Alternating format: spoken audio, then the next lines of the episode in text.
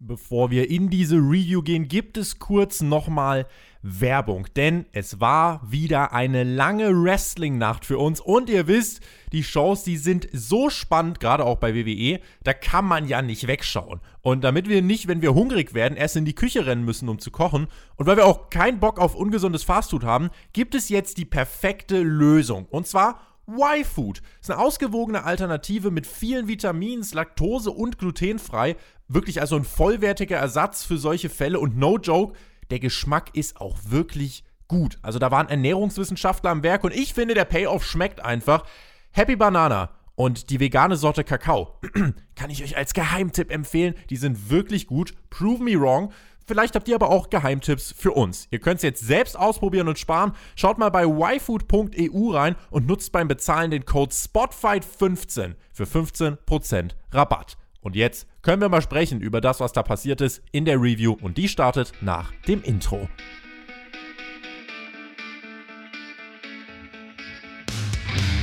Es ist der Lieblings-Pay-Per-View vieler WWE-Fans. Doch der Rumble 2021 ist ein ganz besonderer. Wie funktionierte die Veranstaltung ohne Fans? Welche Überraschungen gab es und welche Weichen wurden für die Road to WrestleMania gestellt? Das und mehr besprechen wir jetzt in unserer Review zum Royal Rumble 2021.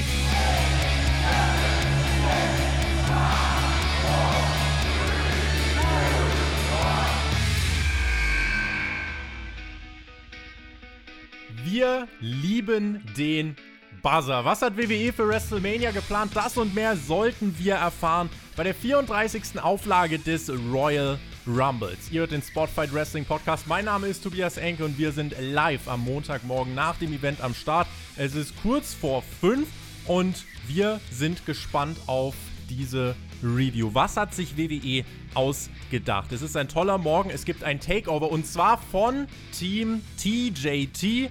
TJT. Bei mir ist Alexander Bedranowski. Er stand selbst zehn Jahre im Ring, arbeitet danach unter anderem als Content Manager bei WWE und wird heute uns mit seinen Ansichten bereichern und dieses Event mit uns besprechen. Einen wunderschönen guten Morgen, Alex.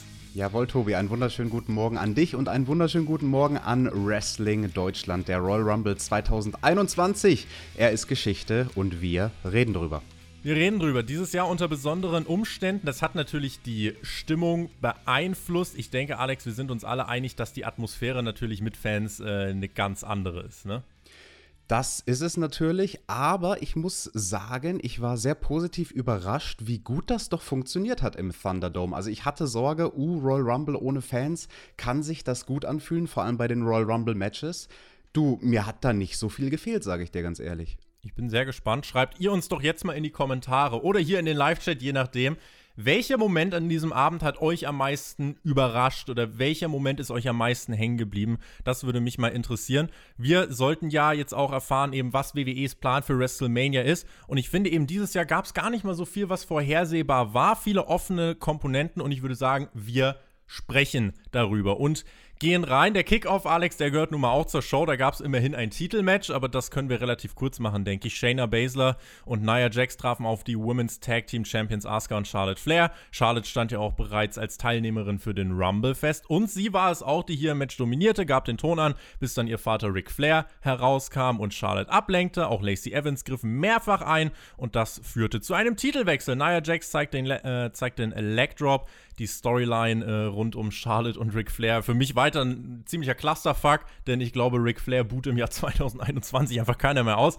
Äh, aber dass Flair und Asuka die Titel los sind, ich denke, das ist in Ordnung. Die hatten jetzt eh in den Weeklies Besseres zu tun, beide. Ja, das war ein bisschen underwhelming, muss ich sagen. Also es war zwar technisch gesehen ein Titelwechsel, aber irgendwie hat sich's bei mir nicht groß angefühlt, sondern mehr so nach, okay, die beiden sind jetzt Damen Tag Team Champion. Naja, gut. Und damit würde ich sagen, können wir auch eigentlich reingehen in die Hauptshow. Und die startete mit einem tollen Videopaket. Der Royal Rumble ja als erstes großes Event im Jahr 2021, äh, auch für WWE. Und natürlich, man ist geblieben im Thunderdome. Man hatte keine Fans dabei, wir haben es jetzt gerade am Anfang schon angesprochen und man hatte sich dann etwas Besonderes für den Opener überlegt und ich habe es in der Preview auf Patreon am Samstag schon gesagt, ich würde es auch so machen, Alex. Man startete mit dem WWE Championship Match und ich habe gesagt, bringt das, um die Leute zu beruhigen. Sagt den Leuten, wir meinen es gut mit euch, Drew McIntyre wird nicht gegen Goldberg verlieren. Äh, ansonsten, auch wenn Goldberg natürlich das Schreckgespenst vieler, vieler Fans auch ist, ist ein Name, der zieht. Das als Start für diese Show zu platzieren, fand ich aber eigentlich ganz smart, muss ich sagen. Absolut, also bei der Karte, die vorhanden war, war das der perfekte Opener. Es war auch das, was man erwarten konnte. Es war ein kurzes Match. Tobi, erzähl uns, was ging da ab? Goldberg kam heraus, also ich kann tatsächlich das äh, gleich eins zu eins wiedergeben. Goldberg kam heraus im neuen Outfit, er hat jetzt schwarze Shorts an, ist nicht mehr äh, 100% in Shape gewesen, habe ich äh, mir gedacht. Dann sahen wir nochmal das Videopaket zur Fehde mit Drew McIntyre. Es gab aber keine richtige Fehde. Man hat zwei Namen gegeneinander gestellt. Das war die Story hier. Es gab dann in diesem Match, als Drew McIntyre rauskam, erstmal ein Spear von Drew und dann ein Spear von Goldberg gegen Drew durch die Barrikade. Das war noch bevor das Match angeläutet wurde. Dann ging Drew angeschlagen rein. Ich habe schon überlegt, na, nee, nee, nee, komm, ich traue WWE einfach mal zu, dass sie das Vernünftige tun. Und äh, es gab den Claymore-Kick, Goldberg kickte aus, konterte einen weiteren Claymore-Kick, zeigte einen Spear, noch ein Spear, Kickout von Drew, Ansatz zum Jackhammer, der Jackhammer geht durch, aber auch da gab es den Kickout. Ich glaube, das war für viele kurz äh, der Herzstillstand. Dann der Spear von Drew gekontert, Claymore und der Sieg, Alex. Wenn wir es exakt hier haben wollen, Klammer auf, Spear, Spear, Klammer zu. Das Match bestand aus Claymore, Spear, Spear, Jackhammer, Claymore und zweieinhalb Minuten. Ganz genau. Der offizielle, offizielle Teil des Matches war vorbei nach 2 Minuten und 32 Sekunden. Vorher gab es ein bisschen Geplänkel außerhalb vom Ring. Es war insgesamt eine kurze Sache von unter 5 Minuten und das ja. war auch genau richtig so. Also das müssen wir niemandem erzählen, dass es besser ist, Goldberg als Personalie zu schützen, indem man ihn in ein kurzes Match steckt. Das war ein Finisher-Fest und das war auch gut so. Mehr hätte das gar nicht sein sollen und ich finde als Opener absolut ideal. Also in meinen Augen alles richtig gemacht dass Drew gewinnt, ist die richtige Entscheidung. Das war mir auch am wichtigsten. Kleines Finisher-Fest mit diesem Jackhammer-Kickout hat man, glaube ich, eben einige dann noch mal ein bisschen, hat man einen kleinen Dramamoment kreiert. Äh, für das, was es sein sollte, denke ich, ist das absolut in Ordnung. Es gab auch nach dem Match noch den Handshake von Drew und Goldberg. Und ich habe mir gedacht, Alex, Wrestling ist kein Hexenwerk. Es kann ja so einfach sein. Die Legende bringt Drew beim Pay-Per-View over. Mein Vorschlag auch aus der Preview wäre jetzt, wenn du Goldberg äh, jetzt noch bei WrestleMania in eine Fehde äh, mit Matt Riddle steckst, du greifst die Realität auf, lässt Matt Riddle jetzt noch bei Mania gewinnen, dann kannst du Goldberg irgendwo äh, eine Villa kaufen und ihn wegschieben. Und dann hätte man eigentlich den Ertrag maximiert, finde ich. Ganz genau. Also Vorhersehbarkeit ist nichts Schlechtes beim Wrestling. Das ja. sagen wir immer wieder. Und ja. das hier war ein Paradebeispiel dafür. Das denke ich auch. Also ich denke, wir können alle mit diesem Opener zufrieden sein. Wer hier mit einem Titelwechsel gerechnet hat und Goldberg als Schreckgespenst und Champion befürchtet hat, ihr könnt euch alle beruhigen. Weiter ging es dann mit dem SmackDown Women's Championship Match von Sasha Banks gegen Carmella. Letztere hatte wieder ihren Sommelier dabei. Der bekam auch während des Matches ein bisschen auf den Deckel. Sascha kam gut rein, dann kam die Heatphase von Carmella, dann wurde Reginald des Rings verwiesen. Carmella kam mit einem Suicide Dive, aber im wahrsten Sinne des Wortes angeflogen. Vielleicht kannst du uns gleich erklären, was da schiefgelaufen ist, aber sie hat eine astreine Gesichtsbremsung hingelegt und Sascha Banks hat sich dann erstmal erkundigen müssen, so, äh, geht's dir gut? Weil das sah schon ziemlich übel aus. Es ist zum Glück nichts passiert. Abgesehen davon fand ich das Match, wie jetzt schon bei TLC, letztes Jahr dann noch ganz passabel. Vielleicht müh schwächer. Carmella macht am Ende den entscheidenden Fehler, landet im Banks-Statement. Titelverteidigung die richtige Entscheidung und Banks geht als Champ auf die Road to WrestleMania. Yes, interessanter Matchausgang und ich kann dir leider nicht genau sagen, was da schief lief bei diesem Suicide Dive. Es sah für mich persönlich, das ist jetzt eine Interpretationssache aus, als ob da vielleicht ein bisschen zu viel nachgedacht wurde. Manchmal passiert einem das im Ring, dass man über eine Aktion, die man eigentlich beherrscht, einfach zu viel nachdenkt, weil es ist ein Pay-per-view und man möchte es besonders schön machen. Vielleicht war das hier der Fall. Ein Spot, den ich hervorheben möchte, war, wie Sascha Banks ins Bank-Statement gekommen ist. Da hat sie nämlich ganz gute Brazilian Jiu-Jitsu-Skills angewandt und sich quasi mit einem Oma Plata-Konter ins Bank-Statement reinbewegt. Also das war eine sehr, sehr schöne Transition, dort vom Boden in den Finisher gekämpft. Siegerin, ja, geht total klar, würde ich sagen. Und ja, okayes Match. Ich bedanke mich übrigens bei mittlerweile über 400 100 Live-Zuschauern hier auf YouTube oh, um wow. 5 Uhr morgens. Äh, wenn ihr, wenn ihr tatsächlich so heiß auf den Rumble wart, dann wollen wir natürlich auch delivern. Ich fand äh, dieses Women's Match insgesamt ordentlich. Kurzer Schreckmoment mit dem Dive. Wo es jetzt mit Carmella hingeht, weiß ich nicht. Das wird sich zeigen. Mit dem Titel sollte sie jetzt erstmal aber nichts zu tun haben. Sascha darf dann gern gegen Bianca Belair vielleicht antreten, Sonja Deville, wen auch immer man da jetzt auskramen möchte. Die äh, Möglichkeiten sind da ja sehr äh, breit gefächert. Über den Frauenrummel reden wir ja gleich. Wir waren dann aber erstmal noch Backstage und hatten dort SmackDowns Big E mit Raws Xavier Woods. Die beiden von New Day machten sich beide heiß auf den Rumble. Dann kam Sami Zayn dazu, verbreitete wieder Verschwörungstheorien. Und dann sahen wir Kofi Kingston mit John Huber Gedächtnisgier. Allerdings hat er keine Ringfreigabe erhalten. Alex dennoch kleine, schöne Geste. Ja, das mit der Giga hat mich natürlich sehr schön gefreut. Also da haben sie den guten Herrn, wir kennen ihn als Brody Lee von AEW, aber die WWE-Fans kennen ihn natürlich als Luke Harper, geehrt, kürzlich verstorben. Das war ein schönes Tribut von den Jungs von New Day. Danach war das böse Häschen am Start. Es gab einen Auftritt von Bad Bunny. Booker T stand dann in diesem G.I. Joe-Outfit daneben, stand wirklich nur so auf der Stage und hat böse geguckt ich glaube, ich werde in diesem Leben kein Fan mehr von Bad Bunny. Also Butcher Blade und Bunny finde ich besser. Ja, also meine Art von Musik ist es auch nicht, aber ich bin noch ein paar Semester älter als du, Tobi. Also ich konnte mit Bad Bunny nichts anfangen. Tut mir leid. An alle Bad Bunny-Fans, aber liebe Grüße und auch liebe Grüße an Barney. Super Chat, vielen lieben Dank. Spotfight ist geil. Grüße an Perkix. Ja, der Jonathan hat den Rumble auch geschaut, äh, aber der redet jetzt nicht drüber. Der hört wahrscheinlich diese Review. Ich glaube, den habe ich da im Chat mittlerweile auch schon mal gesehen. Also Jonathan, auch liebe Grüße an dich. Wunderschönen guten Morgen. Weiter ging es dann mit dem Royal Rumble Match der Frauen. Ich fand es sinnvoll platziert auf der Karte tatsächlich. Wir haben ja knapp mhm. 45 Minuten der Show umgehabt zu dem Zeitpunkt und bekamen dann unser typisches By the Numbers Video und die Nummer 30 kannten wir ja schon im Voraus. Das war Natalia, die hat sich am Vortag bei WWE Backstage den äh, Nummer 30 Spot gesichert gegen Tamina. Lass uns mal, lass uns mal reinschauen in dieses Women's Rumble Match. Wir hatten auf der 1 Bailey, man könnte denken, die wäre jetzt irgendwie schlecht drauf gewesen, die hat das aber mit einem Lächeln hingenommen, habe ich mich so ein bisschen gewundert. Eigentlich ist ja nicht so was, worüber man sich freuen sollte, ne? Nee, nicht wirklich, aber Bailey war total begeistert und hat sich gesagt, ey, komm, drauf geschissen. Und dann auf der 2 hatten wir das Comeback von Naomi. Ich glaube, das hätte mit Publikum schon einen guten Pop bekommen. Naomi haben wir auch seit Monaten nicht gesehen.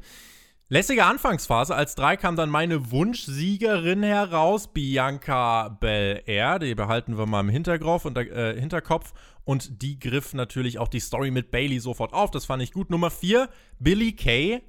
Die stieg aber nicht in den Ring, sondern setzte sich zu den Kommentatoren. Da sehen natürlich alle anderen ein bisschen ja, ein bisschen doof aus, Alex, wenn du eigentlich nicht direkt ins Match gehen musst, ja demnach. Führt so ein bisschen das Konzept mit den Nummern ad absurdum, oder? Ja, nee, das war ein sehr, sehr gutes Timing für diesen Comedy-Spot von Billy Kay. Das sollte sich ja da noch ein paar Minuten lang ziehen, mhm. weil die drei Mädels, die im Ring waren, die haben die Zeit perfekt genutzt. Die haben halt davon abgelenkt, von dieser Logiklücke, wenn du es so nennen möchtest, mit Billy Kay am Kommentatorenpult, indem sie wirklich coole Spots im Ring gemacht haben. Also da waren einige geile Sequenzen dabei, zum Beispiel von Naomi und Bianca, so ein mhm. Cartwheel-Spot aus dem Piledriver, wo sie sich mehrmals im Rad überschlagen haben oder auch zu dritt coole Rope-Running-Aktionen zusammen mit Bailey. Also das haben sie schon gut genutzt. Und ja, jede Dame, die dann reinkommen sollte, hat die gute Dame versucht, hat Billy Kay versucht, zu ihrer Freundin zu machen. Mit Bewerbungsbild in der Hand. Das Ausgedrucktes Bewerbungsbild. Da, da habe ich auch überlegt, Billy Kay, Universal Champion, soll bitte den Männer Rumble gewinnen. Danach gab es ein bisschen NXT Takeover. Shotzi Blackheart fuhr im Panzer hervor und äh, beantwortete die Freundschaftsanfrage von Billy Kay mit einem Gummigeschoss. Nun gut, friedlicher Protest wurde beendet. Liebe Grüße übrigens an Shaggy. Äh, Shotzi hat uns ein Gummigeschoss geschenkt, kein Foto. Als nächstes kam dann Shayna Baszler herein, gefolgt von Tony Storm und Jillian Hall. Und Billy Kay, wie du schon gesagt hast, sie versuchte die ganze Zeit eine Partnerin fürs Match zu finden fand das sehr unterhaltsam, dieses Gimmick. Und es war bei den Entrants dann eigentlich immer ganz lustig zu sehen, wie sie da stand. Ja. Bei Jillian Hall hat es dann geklappt. Als Nummer 9 hatten wir Ruby Riot, auf der 10 Victoria. Wenn wir auf diese Anfangsphase gucken, diese ersten 10, Du hast einige Storylines aufgegriffen. Das mit dem Riot Squad äh, zwischen Bailey und Bel Air. Du hattest ein Comeback mit Naomi. Du hattest Jillian Hall, Victoria, Shotzi und Tony Storm von NXT. Ähm, plus eben, dass ich das mit Billy Kay ganz unterhaltsam fand. Das war ein recht kurzweiliger und lockerer Start in dieses Match, muss ich sagen. Ja, das war genau das, was eine Rumble-Anfangsphase ausmachen soll. Ein paar Überraschungen, ein paar Leute, auf die man gehofft hatte, schnelle Action, Comedy, da war eigentlich von allem etwas dabei. Und ich muss hervorheben, Victoria, die wird in zehn Tagen, rate mal, wie alt die wird, Tobi.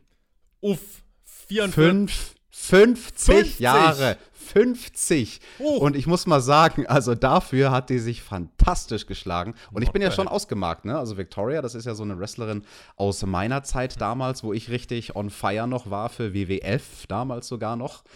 Coole Sache. Auf der 11 hatten wir dann Peyton Royce, ehemalige Partnerin von Billy Kay, auch das griff man hier auf. Billy war im Zwiespalt, weil will sie jetzt mit Peyton Royce zusammenarbeiten und die Iconics wiederbeleben? Will sie nicht lieber doch wieder im Riot Squad sein? So viele Möglichkeiten. Ich fand es einfach schön, dass man alle offensichtlichen Storylines in diesem Match hier auch aufgegriffen hat. Als Nummer 12 hatten wir Santana Garrett, eine weitere Frau von NXT, die 13 Liv Morgan. Der Ring war dann relativ voll und ich habe mir gedacht, wer könnte da jetzt kommen, um den Ring ein bisschen aufzuräumen? Und dann hatten wir auf der Nummer 14, Alex, Rhea Ripley. Und die dürfte dann ein bisschen aufräumen. Ein paar Eliminations dürfte sie zeigen. Charlotte Flair dann auf der 15. Und das war das erste Mal in dem Rumble, dass ich mir gedacht habe, oh boy. Okay, hier haben wir eine Story. Charlotte, Rhea Ripley, letztes Jahr Rumble, letztes Jahr Mania. Und ich fand, das war stark platziert in diesem Match. Nach dieser lockeren Anfangsphase kam dann hier der Moment, wo du gedacht hast, oh, Prestige steht auf dem Spiel. Mhm, definitiv. Und zu Rhea Ripley möchte ich eine Sache sagen. Ich fand es von der Produktion her sehr interessant in den Rumble-Matches, weil wir hatten ja diese neue Kamera, diese super hochauflösende Kamera mit der tiefen Unschärfe, wodurch manche Leute natürlich, nicht jeder hat diese Kamera gekriegt beim Entrance, aber die Leute, die es gekriegt haben, sahen halt gleich mal larger than life aus. Und ja. Rhea Ripley war eine von diesen Leuten und wie die dann da auf der Bühne stand, allein schon beim Entrance, mal abgesehen von dem, was sie im Ring gemacht hat, hat schon ordentlich was hergemacht hat ordentlich was hergemacht. Das sieht so ein bisschen aus wie so im Videospiel WWE 2K22. Ich glaube, das ist sogar wirklich so eine Drohne, die dann sogar fliegen kann. Also es ist, was auch immer das für eine Kamera ist, ich glaube sogar 8K oder keine Ahnung, das sieht auf jeden Fall richtig geil aus. Ich habe das vor Wochen schon mal gesagt, das hat man bei SmackDown vor zwei, drei Wochen irgendwann mal reingeschmissen. Ich fand das richtig, richtig cool. Damit war das halbe Feld drin. Es ging weiter mit Dana Brooke auf der 16, Tori Wilson auf der 17. Da konnte sich Jerry Lawler kaum noch äh, auf dem Stuhl halten. Puppies! Ja, auf der 18 dann Ric Flair. Natürlich nicht sondern Lacey Evans im Ric Flair Outfit. Der wippte aber ganz lässig im Hintergrund zum Theme mit von Lacey Evans und Charlotte prügelte sich dann mit ihrer Fädengegnerin, dann verpasst die WWE-Produktion aber mal eben eine wichtige Elimination, weil man sich so sehr auf 80 Sachen gleichzeitig konzentrieren muss. Denn Bianca Belair schmeißt Bailey raus. Das greift die Fehde auf von SmackDown, da ist eigentlich eine Geschichte hinter. Jetzt kam dann auch zeitgleich noch Nummer 19 Mickey James raus, also 80 Sachen parallel. Ähm, Alex, ist das eine Sache, wo du sagst, das macht den Rumble authentischer oder sagst du, also bei so einer wichtigen Elimination muss die Produktion mehr on Spot sein? Ich sag dir ganz ehrlich, mich stört das nicht. Ich bin einer der Leute, die tendenziell eher sagen, uh, bei WWE ist vieles überproduziert heutzutage und wenn dann mal sowas passiert, naja, das macht's realistisch. Ich sag's dir ganz ehrlich, also mich hat's nicht gestört. Ich verstehe, wenn jemand sagt, wichtige Elimination. Man hat es ja danach auch wieder gezeigt in der Wiederholung, das immerhin. Ich habe mich halt sehr für Bianca gefreut in dem Moment und dachte, komm, das ist doch eigentlich so ein großer Moment, hätte man raushauen können. Liebe Grüße übrigens an Lieber Bieber, danke für den Superchat. Mal wieder ein Dank von mir für eure tollen Reviews. Macht bitte weiter so. Wir machen äh, auf jeden Fall weiter. Vielen lieben Dank. Und wir machen weiter mit der Nummer 20. Nikki Cross war nämlich am Start. Sie hat zuletzt starke Promos gehalten und mhm. veröffentlicht auf ihrem Twitter-Account und durfte hier mitmischen, leider aber keine große Rolle gespielt. Die 21 war die von WWE als solche bezeichnete Legende Alicia Fox. Also die ist jeder, eine Legende, hör mal. Die, ja, der Legendenstatus macht sich also daran fest, dass du mal bei WWE gerestelt hast. Du hast mal bei WWE gearbeitet, Alex. Du bist einfach eine WWE-Legende, würde ich sagen. Ab in die Jawohl. Hall of Fame mit dir. Du kannst dich irgendwann, hängst du selber bei dir hinten an der Wand in so einer WWE Hall of Fame-Figur. Ich sag's dir. Ja, ja, ja, ja, ja. Guck, guck schon mal, wo du deine Figur dann hinhängst. Wir hatten dann aber äh, ein bisschen, ja, dann kam wieder Comedy rein, denn Alicia Fox war draußen und sie wurde unterbrochen von R. Truth. Der kam mit den 24-7 Geeks. Alicia Fox wurde dann 24-7 Champion, wurde Im Damen Royal Rumble. Im, im Damen Royal Rumble wurde sie 24-7 Champion. Mandy Rose kam als 22 heraus.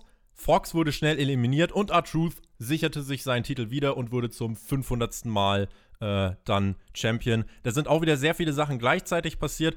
Auf der einen Seite trug das dazu bei, dass der Rumble eben weiter kurzweilig wirkte. Ich war der Meinung, okay, eigentlich dachte ich, wir haben den, den lockeren Comedy-Part, das hätten wir jetzt vielleicht nicht mehr bringen sollen, weil eigentlich waren wir da schon auf dem Weg in die Schlussphase und da hätte ich mir vielleicht ein bisschen mehr Ernsthaftigkeit gewünscht, aber ich verstehe auch, wenn man argumentiert, das hat den Rumble aufgelockert. Ich muss ganz ehrlich sagen, ich fand den Spot lustig. Ich finde nicht alle 24-7-Title-Spots lustig, aber den fand ich lustig. Ich bin mhm. aber auch ein Mark für Alicia Fox, deswegen wahrscheinlich liegt es daran. Wahrscheinlich liegt es daran. Dakota Kai hatten wir auf der 23, Carmella auf der 24. Die wurde von ihrem Sommelier vor einer schnellen Elimination erstmal bewahrt. Bis dann aber Tamina herauskam auf der 25. Sie kickt den, den Sommelier von Carmella, der sie aber gerade noch trägt und er kippt um, Carmella steht auf dem Boden und denkt sich erstmal, uff, jetzt bin ich eliminiert. Hat ihren Sommelier angeschrien und äh, damit war sie dann auch erstmal raus. Mal gucken, ob man die beiden jetzt noch trennt. Ansonsten hatte Naomi noch einen coolen Spot und zwar zusammen mit Bianca Belair. Naomi oh ja. war eigentlich schon draußen. Das war so ein Kofi Kingston-Spot. Wenn er schon nicht da ist, dann macht Naomi das eben. Äh, und sie hat sich dann an den Haaren von Belair wieder in den Ring gezogen. Äh, das fand ich tatsächlich ziemlich cool. Also solche, solche Spots, finde ich, die sehe ich halt lieber, als da so ein 24-7 rumgehampelt. Ja, das war auch athletisch tatsächlich sehr, sehr anspruchsvoll und schwierig. Naomi lag mhm. ja schon wie so eine Schildkröte außen auf dem Rücken. Ich glaube, das habe ich zum allerersten Mal in einer Battle Royale gesehen und ich habe mich immer gefragt, warum macht niemand diesen Spot? Auf dem Rücken zu liegen, aber halt die Beine haben den Boden noch nicht berührt und dann zieht sie sich da rückwärts an dem Zopf von Bianca Belair hoch. Beide gucken sich an und so, hey, also wenn wir jetzt nicht kurz uns nicht hauen, dann kommen wir aus der Nummer nicht raus. Hm. Komm, auf drei gehen wir jetzt zurück in den Ring. Und dann sind sie synchron zurück in den Ring gegangen. Das fand ich sehr, sehr nice. Sehr, sehr starker Spot. Wahrscheinlich der beste Spot im ganzen Match. Auf der 26 ist wahrscheinlich dann auch eine Legende, einfach weil ihr Name mit L anfängt. Lana! Mein Troll-Szenario hat nicht gegriffen, dass Lana als 30 rauskommt und den Rumble gewinnt, weil sich der Rest schon eliminiert hat. Äh, aber sie sollte zumindest eine Rolle spielen. Wir hatten auf der 27 Alexa The Fireball Bliss. Und gerade als die wieder anfangen wollte zu zaubern, irgendwelche Cheatcodes einzugeben und sich zu transformieren, wurde sie genau in diesem Moment einfach von Rhea Ripley eliminiert. Das war mein Moment des Rumbles. Ich habe mich so gefreut. Rhea Ripley beendet dieses dämliche Hokuspokus, Alex. Ich fand in diesem Moment äh, das wirklich, äh, es hat mich erfüllt mit Freude. Ich bin dafür, Rhea Ripley mit sofortiger Wirkung alle Titel dieser Welt zu überreichen. Jetzt. Ah, Tobi, Tobi, heute muss ich dir öfter widersprechen, als ich Nein! das eigentlich gerne tue. Ich Nein! mag ja dieses Alexa Bliss Hokuspokus oh. und ich weiß, viele Leute da draußen mögen das auch. Und ich war neugierig, was die da machen. Oh, werden sie vielleicht cineastisch in dem Damenmatch oder irgendwie sowas? Und dann war das halt schon so ein bisschen muss ich dir ganz ehrlich sagen, so Anti-Climax. Ja. Bevor was passiert, Rhea Ripley wirft sie raus wie ein Sack Müll. Ja. Ey, was ist da los? Ja, das halte ich von dieser Storyline mit dem Fiend und Alexa Bliss raus, bevor es zu schlimm wird. Schreibt uns das gerne in den Chat, was ihr davon haltet. Äh, ich habe schon gelesen, einige fanden es cool, einige fanden es nicht so cool ist Geschmackssache, diese Storyline. Ich muss sagen, hier in diesem Fall hat es mich gefreut. Äh, übrigens noch immer 500 Menschen, die hier mit am Start sind, auch im Live-Chat. Einiges los. Vielen lieben Dank für eure Beteiligung. An alle, die es im Nachhinein sehen, wenn ihr nicht im Live-Chat dabei sein konntet, schreibt uns doch jetzt in die Kommentare eure Meinung zu den jeweiligen Matches. So, kein Hokuspokus mit Alexa Bliss. Dafür kam Amber Moon auf der 28. Da weiß ich, das wird sehr viele gefreut haben. Leider wurde sie schnell eliminiert. Dann die Nummer 29, Nia Jax. Die schloss sich mit ihrer Partnerin Shayna Baszler zusammen. Auch Naomi wurde dann rausgeworfen. Plötzlich haben sich Baszler und Jax dann geprügelt. Der Moment hat bei mir aber so gar nicht gewirkt, ist komplett untergegangen. Dann durfte Jax sogar Shayna Baszler rauswerfen und dann eliminiert Lana Nia Jax. Das war der Payoff für 100 Mal durchs Kommentatorenpult fliegen. Und das Ende der Geschichte ist, dass, La äh, dass, dass Jax und Baser in den Ring gehen, Leute verprügeln und wieder zusammen gehen, als wäre nichts gewesen. What? Ja, das war komisch. Das hätte Potenzial gehabt, diese ganze Sequenz mit den beiden neuen Damen-Tag-Team-Championessen, Nia Jax und Shanna Baszler. Aber ich sag's dir ganz ehrlich, ich glaube, das ist vor allem kaputt gegangen wegen der sehr schlechten schauspielerischen Leistung von Nia Jax. Mm. Weil der Gedanke war eigentlich ganz cool. Sie stehen als Team den, den einzelnen Mädels gegenüber, dann stehen sie Tamina gegenüber. Nia Jax hat einen Grund zu sagen: Hey, komm, Shayna, die Tamina, die hauen wir jetzt nicht, die ist Familie, das können wir nicht machen. Und dann haut Shayna Baszler die aber doch das ist der Grund für Nia Jax böse zu sein, aber die Reaktion von Nia Jax war total schlecht geschauspielert. Shayna ja. Baszler gegenüber so, hey Menno, ich verpasse dir einen Move, jetzt sind wir wieder Freunde. Also hätte Potenzial gehabt, war scheiße geschauspielert. Fand ich auch, also das hat nicht wirklich funktioniert. So, und dann hatten wir noch auf der Nummer 30 Natalia, die kannten wir ja schon vorher. Die eliminierte und hinterging ihre ehemalige Freundin Lana. Und dann waren wir in der Schussphase, Alex. Die Final Four: Bianca Belair, Charlotte Flair, Natalia und Rhea Ripley. Natalia können wir jetzt wieder streichen, denn die wurde ganz schnell aus dem Ring geworfen und strich die Segel. Und diese drei letzten Damen, die hier im Ring waren, Bel Air, Charlotte, Rhea Ripley, fand ich, waren eine richtig gute Wahl. Denn hier in dieser oh. Schlussphase konnte ich mich dadurch richtig auf das Finish freuen. Eine Sache, nachher beim Männer Rumble, da wusste ich sehr lange nicht, auf was ich mich da überhaupt freuen soll. Insofern hier war es wirklich so, dass ich Bock drauf hatte zu sehen, was kann da passieren. Der Back-to-Back-Sieg von Charlotte, damit hat man immer gespielt. Sie hat letztes Jahr gewonnen, gewinnt sie auch dieses Jahr. Deswegen berechtigt sie hier so weit kommen zu lassen. Aber dieser Back-to-Back-Sieg wird zusammen von Bianca Belair und Rhea Ripley die in Teamarbeit das Ganze äh, bestreiten, beendet. Und damit stand für mich fest, egal was jetzt hier passiert, wir bekommen eine Siegerin, über die ich mich wirklich freuen werde.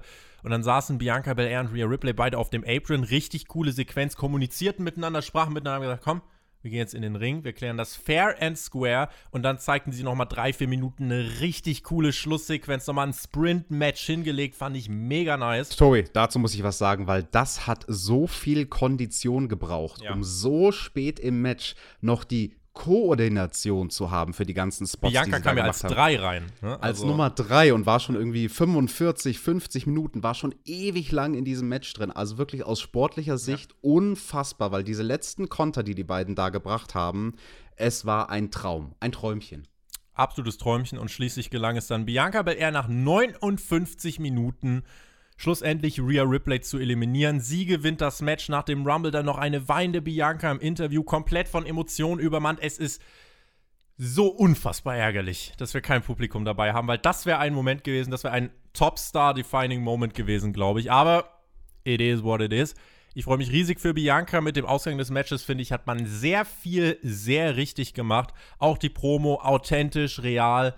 Ich war mit dem Ausgang des Women's Rumble Matches wirklich extrem zufrieden. Mit dem Ausgang bin ich auch sehr zufrieden. Bianca Belair hat mich positiv überrascht, dass man tatsächlich sich traut, von Seiten WWE aus auf sie zu setzen als Royal Rumble-Siegerin. Ich weiß nicht, ob es das Interview danach besser gemacht hat oder ob es einfach stärker gewesen wäre, sie feiern zu lassen, zum WrestleMania-Schild zeigen und Ende Gelände. Mhm. Die Promo danach mit Interviewer im Ring kann man machen, muss man nicht habe auch kurz überlegt, schwächt es sie, dass sie weint, aber warum denn? Also es nein, sind halt einfach nein. Emotionen. Insofern denke ich, passt das. Was haltet ihr von Bianca Belair als Siegerin? Ähm, schreibt uns das doch gern in den Chat. Ähm, Marusha Place hat geschrieben, dass Bianca gewinnt, war klar meiner Meinung nach, da es vor der mhm. Kickoff-Sendung die eine Stunde Doku von ihr gab. Gut, Jetzt lief eine Stunde Yokozuna-Doku. Ob der jetzt bei WrestleMania auftritt, äh, ne, können wir uns dann jetzt auch Tobi, so, äh, der ist tot. Der ist tot, ich weiß. Deswegen, äh, das muss nicht ganz so viel aussagen. Aber trotzdem, äh, Bianca Belair als Siegerin. Ich habe es auch in einer Preview von uns angesprochen. Ähm, das ist eine, eine, eine Top-Siegerin. Das ist die richtige Siegerin. Ich hoffe trotzdem, dass Rhea Ripley jetzt ins Main-Roster hochrutscht. Sie hat trotzdem eine starke Performance abgeliefert. Letztes Jahr im Rumble, dieses Jahr im Rumble. Das berechtigt sie. Bei NXT hat sie alles durchgespielt. Äh, deswegen bitte bringt sie ins Main-Roster und lasst sie dort äh, anders als viele andere von NXT ein bisschen glänzen. Das Fazit zu, äh, zu diesem äh, Frauen-Rumble.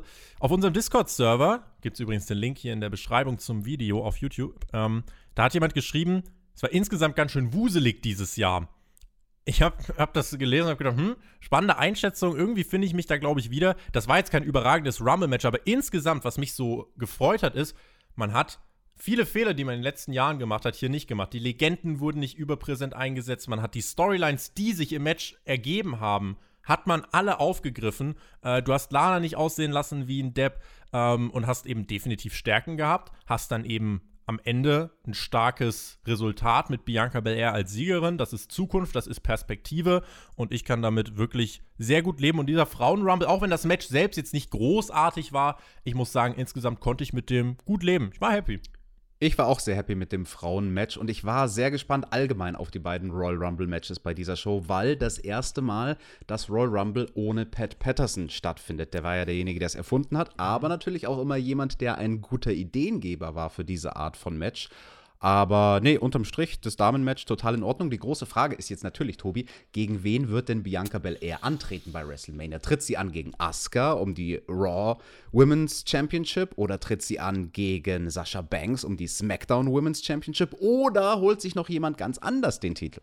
Vielleicht tritt sie auch an um den NXT-Titel. Wer weiß, wer weiß. Also, äh, das glaube ich aber nicht. Ich denke, also jetzt aus dem Stegreif würde ich sagen, gib ihr den SmackDown Women's Title. Warum denn nicht? Dann kannst du den Reign von Banks nach, ich glaube, dann 170, 180 Tagen sind es dann bei Mania, könntest du das beenden. Es muss nicht so eine krasse Heel-Face-Dynamik sein, sondern es kann ein kompetitives Matchup sein, dass eben Sasha Banks als gestandene von diesen äh, frühen Women's Revolution äh, Aufstrebenden, dass sie quasi jetzt die Fackel, so sehr sie halt eine Fackel gerade weitergeben kann, eben dann schon an Bel Air weitergibt. Ich finde, da kann man eine gute Geschichte erzählen und lass die beiden ein starkes Match bei Mania raushauen und dann wird Bel Air, glaube ich, hier den nächsten Schritt machen. Dieser Rumble-Sieg war für sie äh, auf jeden Fall das, was ich mir von einem Rumble wünsche. Eine Performance, die sie, denke ich, schon näher an den Status quo eines Topstars gebracht hat. Zwei Matches waren noch offen.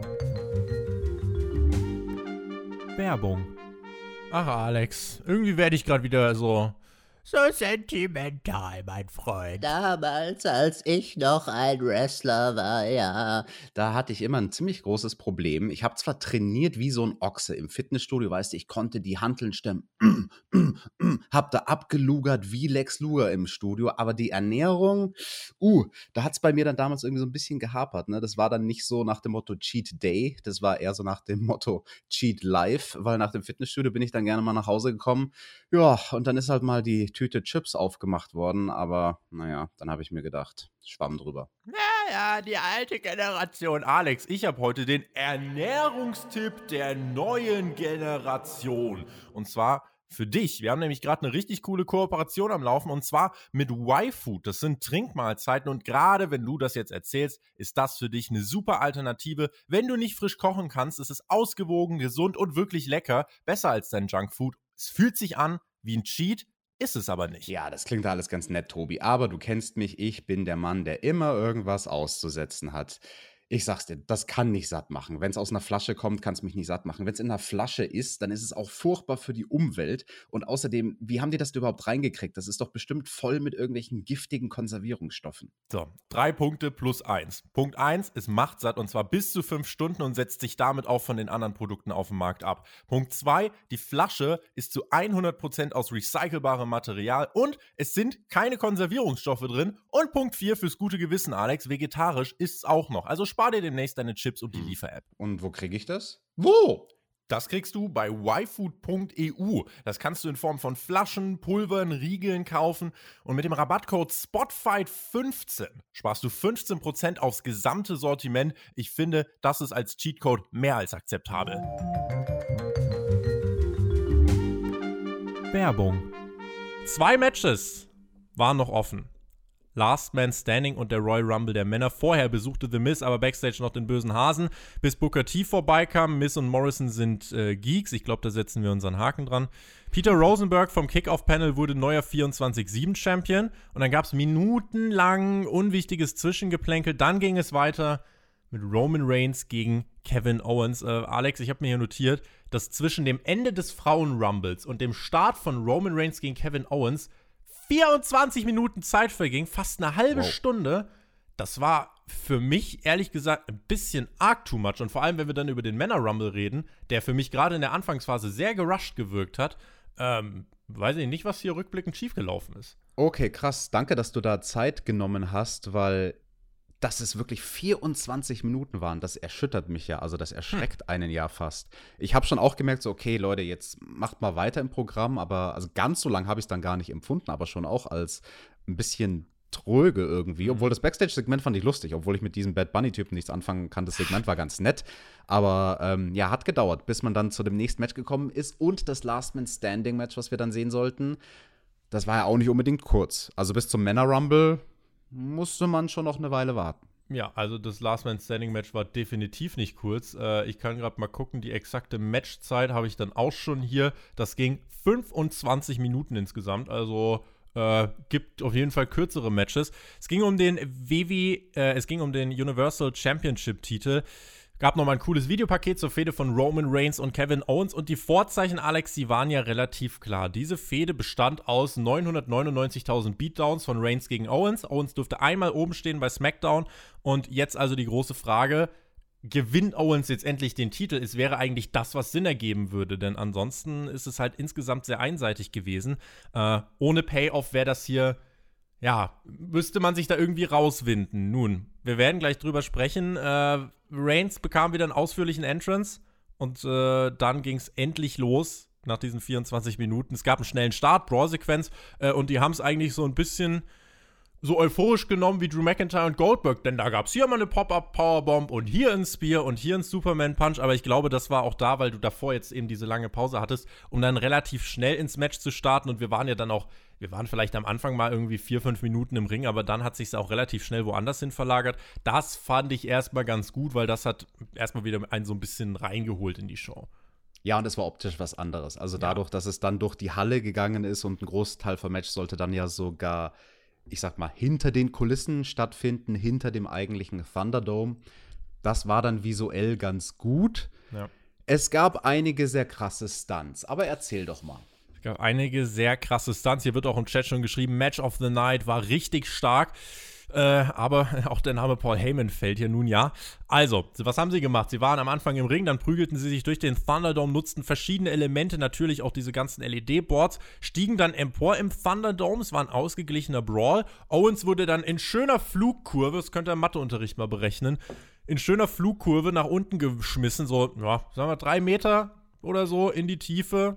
Ja, das waren sogar mehr als drei Meter. Aber Tobi, diesen Stunt, den habe ich doch neulich schon mal gesehen den hast du schon mal gesehen. Und das war doch genau dasselbe Ding, was sie schon gemacht haben bei SmackDown. Richtig, also, nur da lag Kevin Owens tot, drei Jahre auf dem Boden. Hier kam er zum Glück bei neun wieder auf die Beine. Ja, äh, nach neun kann man ja mal aufstehen nach so einem Sturz. Also, ja, ich greife dem vorweg, was mich am meisten gestört hat an diesem Match. Das Stehaufmännchen Kevin Owens. Du kannst in so einem Last Man Standing Match schon einen krassen Bump bringen. Kein Problem. Und dann lässt du jemanden mit letzter Kraft aufstehen. Aber also allen voran bei diesem Spot wie leicht Kevin Owens aufgestanden ist. Mhm. Also vor allem, weil er dann aus der Bewegung erst dann direkt weitergegangen und konnte sich recht flüssig bewegen. Und Corey Graves musste da sogar covern für das für den Mangel an Selling, als er gesagt hat, oh, Adrenalin ist eine ganz krasse Sache und mhm. pusht einen nochmal nach vorne. Also da habe ich mir gedacht, so junge, junge Kevin Owens, also das, das könnte man schon ein bisschen, bisschen besser sellen die Spots selber, ja, hatten dann gerade am Anfang eine relativ geringe Wirkung. Auch als es am Anfang irgendwie eine Pop-Up-Powerbomb und äh, ein Spear gab, war es ja so, die waren ja nach vier, fünf Sekunden, waren die ja dann wieder genesen. Äh, insofern, das war vielleicht nicht ganz ideal gemacht. Ansonsten, äh, wie ging es dann weiter? Owens tapste durch diese Backstage-Area am Catering vorbei wie so ein angefahrenes Reh. Dann kam mein Lieblingsspot, nämlich der Sammy Guevara Gedächtnisspot. Kevin Owens wurde nämlich von einem Golfkart überrollt. Ich habe mir gedacht, there is only one. Alex, aber Sammy Guevara ist scheinbar eine Influence fürs Pro Wrestling. Hier oben hängt er der Sammy, genauso wie er auch porträtiert werden sollte. Hat nun auch WWE erreicht, der Golfkart-Spot. Ich finde, das äh, war eine schöne Hommage an Sammy Guevara. Ja, aber man muss Roman Reigns und Kevin Owens zugutehalten. Sie haben diesen Spot noch mal geiler gemacht als Sammy Guevara. Also mhm. der ist schon geil in das Golfkart geflogen, face first. Aber Kevin Owens, der hat sich ja so richtig reingeworfen mit seinem Körpergewicht. Der ist durchs Golfkart geflogen. Durchs Golfkart durch. Und also das hat, glaube ich, sogar kurz Roman Reigns erschreckt, dass da das Plexiglas auf einmal ihm ins Gesicht fliegt. Das war das, das war schon ein guter Spot, du. Aber auch davon kam Owens stärker zurück. Sammy Guevara, der war ja wirklich dann auch tot nach dem Golfkart-Spot. Owens kam hier noch stärker zurück, drehte durch, machte Reigns in einem intensiven Brawl fertig, sprach auch darüber, ja, meine Großväter waren alle mehr Mann, als du es jemals sein wirst, Roman. Und dann gab es einen Frog Splash durch einen Backstage aufgebauten Kommentatorentisch, wo man auch dachte, oh krass, das ist nicht ohne gewesen. Aber dann haben sie einfach gesagt, komm, das, da, da, wurde auch gar nicht allzu lang gezählt, denn man hat einfach den nächsten Spot direkt angeschlossen. Ein Gabelstapler war involviert. Und zwar hat Kevin Owens den Gabelstapler nach oben gefahren, ist dann auch relativ easy peasy nach oben geklettert, als wäre es die erste Aktion im Match. Und hier noch schön drüber gesprungen mit beiden Beinen, äh, wo man auch hätte sagen können, boah, besseres Selling wäre gar nicht verkehrt gewesen. Ähm, hat dann eine Senton gezeigt von da oben vom hochgefahrenen Gabelstapler nach unten auf Reigns. Die war stark ausgeführt, aber auch da kam Reigns dann nach neun wieder auf die Beine und äh, sie haben sich dann halt einfach weitergeprügelt. Der Spot ist fast ein bisschen verpufft eigentlich, dafür, dass der schon ziemlich risky war, glaube ich. Ne? Und warum ist der Spot verpufft? Weil der erste große Stunt so schlecht gesellt wurde. Da hat man direkt von Beginn des Matches an oder ab dem Moment, wo es den ersten großen Spot im Match gab, den Ton gesetzt von, naja, so große Stürze, das ist eh alles nicht schlimm, da kann man sich wieder berappeln. Roman Reigns hat das gut gesellt. Also wie der dann gerade so auf die Beine gekommen ist und dann stand er da auf den Spaghetti Legs und dem habe ich abgekauft, okay, das hat ihm richtig wehgetan. Er hat es auf mhm. die Beine geschafft, aber es hat ihm richtig wehgetan. Aber Kevin Owens, auch nach der Swanton Bomb von da oben vom Gabelstapler, du, du, du, du, ich bin wieder auf den Beinen, mir macht das gar nichts aus.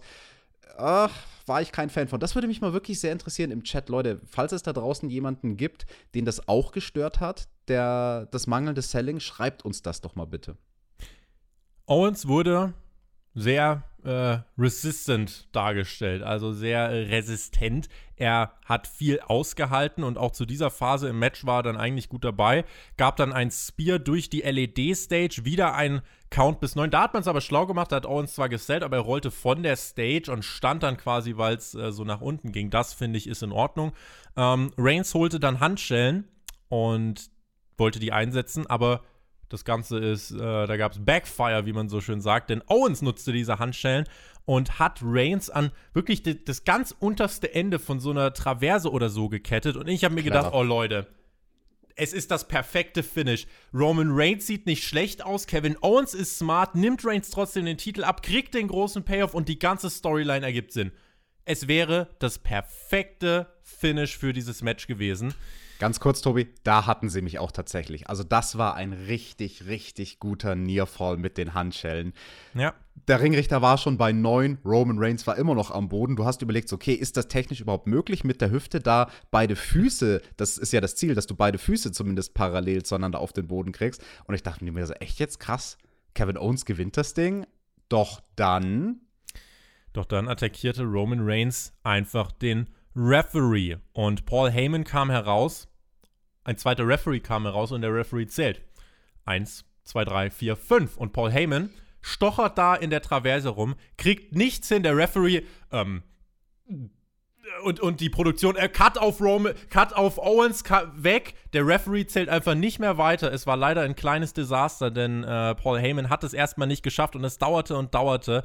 Das hat leider, dieser Moment hat für mich alles gekillt. Dieser Moment hat mich maximal aus diesem Match herausgerissen. Der Ref hört auf zu zählen, der Spot hat nicht ganz so funktioniert wie angedacht. Und ja, was passierte? Roman Reigns wurde befreit, Guillotine Choke gegen Owens und dann der 10 Count. Reigns gewinnt.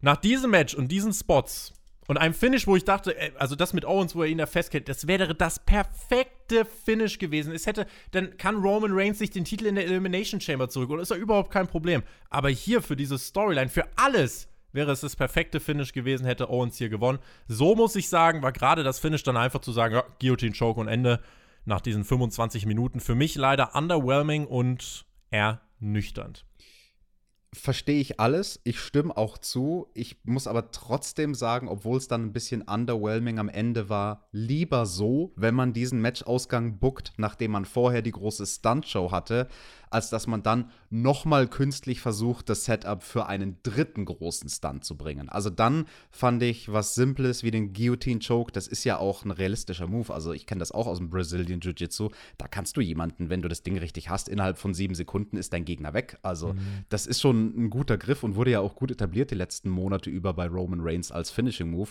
Das geht an sich, finde ich, schon in Ordnung. Das mit den Handschellen, ich fand es hochgradig interessant, dass sie es überhaupt gemacht haben, dass sie überhaupt Handschellen eingesetzt haben. Ist nicht ganz willkürlich natürlich, das beim Royal Rumble zu bringen in so einer Art Match. Das war ein schöner Throwback zu 1999, I Quit Match, Mankind gegen The Rock. Da waren ja auch die Handschellen dann am Finish beteiligt in so einer ähnlichen Art Match. Hier war es eben Last Man Standing. Der letzte, der noch steht, ist äh, Roman Reigns du, ich sag's dir ganz ehrlich, ich mag Roman Reigns als Champion. Ich finde, ich der hat mehr Gehalt als Champion, als ich Kevin das Owens Problem hätte. Ist, du, das Problem ist, du darfst dich halt nicht in die Sackgasse bucken. Also ja. Im Endeffekt ja. waren das jetzt drei Monate von Niederlagen von Kevin Owens. Und da genau. ist mir einmal bei SmackDown oben stehen zu wenig. Die Storyline hätte mit Payoff für Kevin Owens Sinn ergeben. Jetzt mal unabhängig davon, braucht Reigns den Titel oder nicht. Äh, es hatte, Daniel hat zum Beispiel in den Chat geschrieben, das mit den Handschellen war das Einzige, was ich zu meckern habe, vor allem da Owens wieder dasteht und nur zuschaut, anstatt Heyman zu attackieren. Das wäre auch so eine Sache gewesen. Da kam Kevin Owens nicht so ja, gut weg. Der ja der Guillotine-Choke zum Ende kannst du auch so machen, wurde etabliert, alles gut, aber buck dich nicht so in eine Sackgasse. Also, wenn du, wenn du halt so die Story erzählst, wie du sie erzählst, dass Kevin Owens äh, ein nach oder ein ums andere Mal aufs Maul bekommt, dann muss es irgendwann den Payoff geben. Und den gab es in dieser Storyline nicht. Ich hoffe, dass Kevin Owens jetzt trotzdem stark auf die Road to WrestleMania geschickt wird. Diese Fehde muss jetzt halt erstmal vorbei sein. Man hat versucht, ihn so gut es eben geht zu schützen. Ähm, und ich fand das Match insgesamt schon cool. Es war ein cooler Gimmick-Brawl, coole Spots. Die Nuance, es wurde nicht so gesellt, wie man es hätte sellen sollen. Und mit dem Finish war ich dann insgesamt so nicht zufrieden. Ich hätte hier den Titelwechsel gewollt. Das ist der Nachgeschmack. Aber das war nun mal WWEs Umsetzung. Man wollte Reigns den Titel nicht abnehmen. Das war ihr Plan. Eine Materialschlacht mit Booking-Schwächen. Und damit Zeit für den Main Event, der Royal Rumble der Männer. Ein Detail. Man gab am Samstag bei WWE Backstage bekannt. Samstag, das ist nicht lang her, dieser Samstag, dass Randy Orton als Nummer 1 und Edge als Nummer 2 starten wird. Ich habe mir hier notiert, das war live. Ja, ist nur eine Kleinigkeit, aber hier kommt Edge als Nummer 1 raus und Randy Orton als 2 und ich habe mir gedacht, ja, wird ja nicht schon so eine große Rolle spielen. Ist das vielleicht ein Indikator, Alex, dass sich ja. da in den letzten 24 Stunden bei WWE doch noch mal ein paar Sachen verändert haben? Da bin ich mir sogar sehr, sehr sicher und das werden wir am Ende des Matches erklären. Das werden wir am Ende des Matches klären. Die grundsätzliche Frage, das habe ich schon bei Hauptkampf mit dem Pair besprochen, liebe Grüße.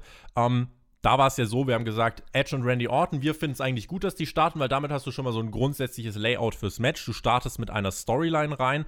Ähm, das fand ich als Start eigentlich ganz gut. Eine weitere Nuance, Randy Orton, der bei Raw noch ein verbranntes Gesicht hatte, hat innerhalb von sechs Tagen einen Heilungsprozess durchgemacht. Ich meine, du hast auch schon mal eine Verbrennung gehabt. Ich weiß nicht, ob du an die Mittel kommst, die Orton hat, aber ja, ich hatte einen guten Arzt damals. Verbrennungen dritten Grades. Am vierten Tag wird man grün. Aber mit der richtigen Salbe nach einer Woche schaut es schon besser aus. Aber also, dass Randy Orton da jetzt so komplett unversehrt war, ich weiß ja nicht. Nun ja. Sami Zayn machte sie als Nummer 3 auf den Weg zum Ring. Äh, irgendwie komplette Antikörper, weil es ging nur um Randy Orton und Edge und die haben sich auch gar nicht für Sami Zayn interessiert. Dann war Mustafa Ali auf der 4. Da habe ich mich dann gefragt, gerade bei dem, was wir dann später im Match gesehen haben, liebe Grüße an Omos, Warum hat eigentlich Ali nicht einfach seine ganze Gang mitgebracht und die hat ihn die ganze Zeit davor bewahren können, dass er eliminiert wird? Wäre das nicht eine Idee gewesen? Nee, er ist ein fairer Sportmann, Tobi. Wer, wer kam als Nummer 5 raus? Wer kam, äh, wer, nun ja, Nummer 5, das war äh, unser Sportsmann Jeff Hardy und man merkte dann plötzlich, aber ich weiß nicht, wie es dir ging, äh, es hat auch jemand bei uns auf dem Discord-Server, hat auch nachgemessen, äh, die Intervalle teilweise lagen zwischen den Entrance 40 Sekunden oder so, weil man wirklich gerusht ist, ne?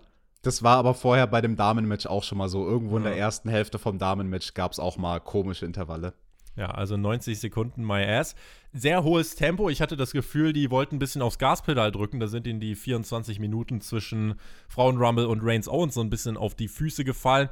Gab ein paar RKOs und ein Spear von Edge gegen Orton. Die beiden haben sich weiter bekabbelt, bis es dann die Execution auf das Kommentatorenpult gab. Und dann lag Randy Orton dort. Zwischendurch kam noch Dolph Ziggler als 6 hinein, aber der Fokus lag auf Edge und Orton. Orton war erstmal verletzt draußen und Edge hat dann wieder im Ring mitgemischt. Und dann wurde Orton, das hat man bestimmt in acht, neun, zehn verschiedenen Schnitten hat man es dann nochmal gezeigt im Laufe der nächsten Minuten. Orton ist jetzt raus und kann nicht mitmachen. Und dann sagt Corey Graves aber einfach, während Orton einfach Backstage beim Arzt chillt später, sagt Corey Graves wirklich in reiner Spoiler-Manier, ja gut, also eliminiert ist er nicht, der kann ja jederzeit zurückkommen. So, wo halt ganz offensichtlich war, was dann zum Ende hin passieren sollte. Ja, das hätte man sich vielleicht sparen können, das zu spoilern.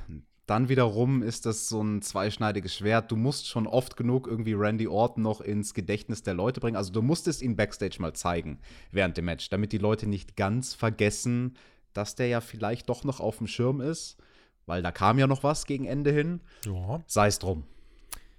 Shinsuke Nakamura kam auf der 7 heraus und dann gab es das erste Comeback dieses Rumbles auf der Nummer 8 und zwar Carlito. Wäre ich professionell, hätte ich mir jetzt einen Apfel besorgt. Leider äh, kann ich damit nicht dienen. Du hast eine Zitrone in deinem äh, Getränk da liegen, habe ich, hab ich gesehen. Äh, kannst du äh, kannst auch mal reinbeißen.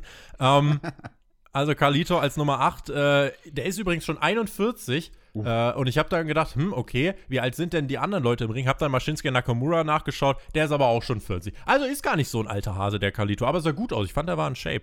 Doch, der war in ordentlicher Form. Also ich habe den vor ein paar Jahren mit dem Jonathan, mit dem Perkix zusammen in Berlin gesehen, Ende hm. 2017 hat er da gewrestelt und der hat nochmal ordentlich zugelegt an Muskelmasse seitdem. Huiuiui gutes Müsli haben die da in Puerto Rico. Wir hatten dann Xavier Woods auf der 9, der brawlte sich direkt mit Ali. Die 10 gehörte dann Big E und das war das erste Drittel des Teilnehmerfeldes. Wir haben etabliert im Anfang dieses Matches, dass Randy Orton raus ist. Es gab ein Comeback mit Carlito, kleine New Day Reunion mit Big E und Xavier Woods. War soweit in Ordnung. Ich bin jetzt aber mal ganz ehrlich, ich fand den Start im Frauen-Rumble eigentlich sogar ein bisschen unterhaltsamer. Aber das ja. liegt auch daran, dass ich Billy Kay sehr mag, wahrscheinlich.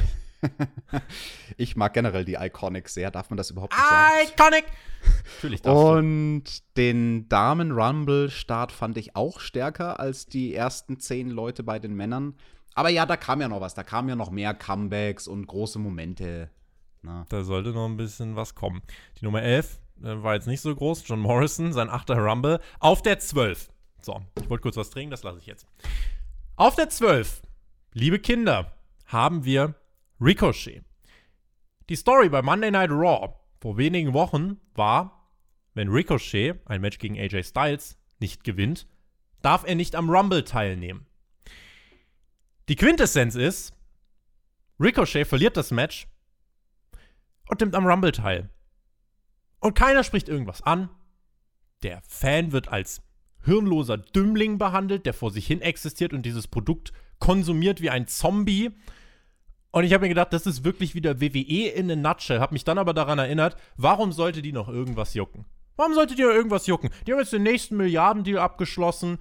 Die schwimmen im Geld. Das aktuelle Produkt, die Qualität des aktuellen Produktes kann WWE so egal sein wie noch nie zuvor, weil man garantierte Milliardensummen einstreicht. Aber ja, also mich als Zuschauer interessiert es halt schon, ob die Storylines noch logisch sind oder nicht, dass hier Ricochet aber einfach rauskommt und WWE einen maximalen, pardon, Fick darauf gibt, fand ich schon, also, ja, ist halt WWE. Sie können es halt. Tobi, du bist hier so negativ. Du weißt ja nicht, was da vielleicht passiert ist. Da war ja einfach ein anderer Mann, der seinen Spot hätte haben sollen. Der hat sich dann verletzt beim Aufwärmen und dann haben sie jemanden gebraucht, der einspringt und deswegen hat Ricochet gerestelt. Siehst du, ergibt alles Sinn. Schluck. Name, der übrigens nicht beim Rumble auftauchte, der wahrscheinlich kurzfristig gestrichen wurde übrigens. Ähm, Keith Lee, wer sich fragt, wo der ist, seine Freundin Mia Yim wurde vorgestern positiv auf Covid-19 getestet und äh, das könnte der Grund dafür sein, dass wir Keith Lee beim Rumble hier übrigens nicht gesehen haben. Und als Ersatz dafür Ricochet, siehst du? Jeder, der das verteidigt, äh, darf sich bitte übrigens eine Spotfight-Clowns-Maske aufsetzen. Die Nummer 15 war dann The Miz, unser Mr. Money in the Bank. Der machte das DJ-Setup von Bad Bunny kaputt. Ah, ich habe noch ein paar Nummern übersprungen, wie ich gerade sehe. Ja, gut, äh, das, dann seht's mir nach. Wir springen nochmal zurück. Wir waren bei der 12 Ricochet, das hat mich total aus der Fassung gebracht. Nummer 13 Elias und die Nummer 14 Damian Priest. Da gab es seit Wochen die Gerüchte. Er ist nun da und das markiert seinen Aufstieg wohl ins Main Roster. Da bin ich mal gespannt. Machte einen ganz guten Eindruck, dürfte auch Miss und Morrison eliminieren. Äh, Miss kam als 15 raus. Dann äh, kam der böse Hase raus, hat Miss und Morrison abgelenkt. Damian Priest hat die eliminiert und dann hat der böse Hase noch einen fliegenden Hasen gemacht und ist auf Miss und Morrison draufgesprungen. Gut. Der ist sogar noch weiter geflogen als Snoop Dogg vor ein paar Wochen.